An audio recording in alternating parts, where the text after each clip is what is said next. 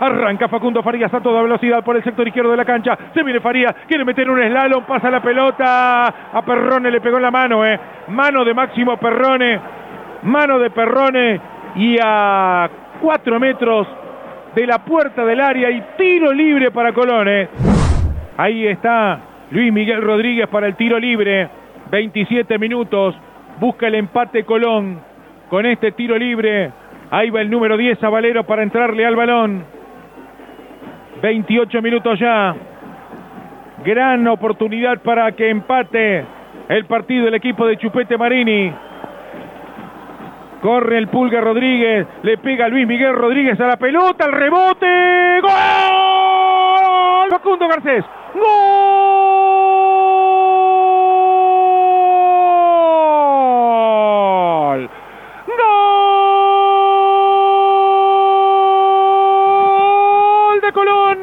Gol de Colón, gol de Colón, gol de Colón, gol de Colón.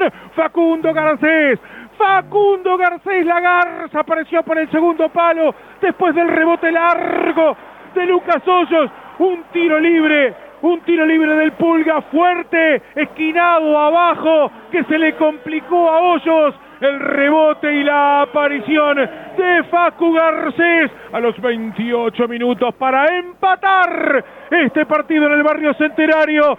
Facundo Garcés, se besa el escudo, se besa la camiseta, ahí está el Zabalero. Ahí está Facundo Garcés por intermedio de él. Empate el partido Colón, Colón 1. Vélez 1 en el centenario. Y por fin, Colón, por fin un poquito de suerte, un tiro para el lado de la justicia, el empate de Colón Qué buena ejecución del Pulga Rodríguez. Otra pelota que encara Farías. La infracción, la mano, el tiro libre del Pulga. Bien fuerte y muy bien pateado con mucho veneno. Justamente al palo del arquero le vivoreó la pelota a Hoyos. El rebote largo y una enorme definición de Facundo Garcés. Ajustando la pelota con la cara interna del pie derecho, cruzándola toda al segundo palo de Lucas Hoyos que nada pudo hacer, que estaba todavía intentando recuperarse de la tajada al remate del Pulga. Garcés con precisión en la definición, lo que necesitaba Colón para poner justicia y el 1 a 1.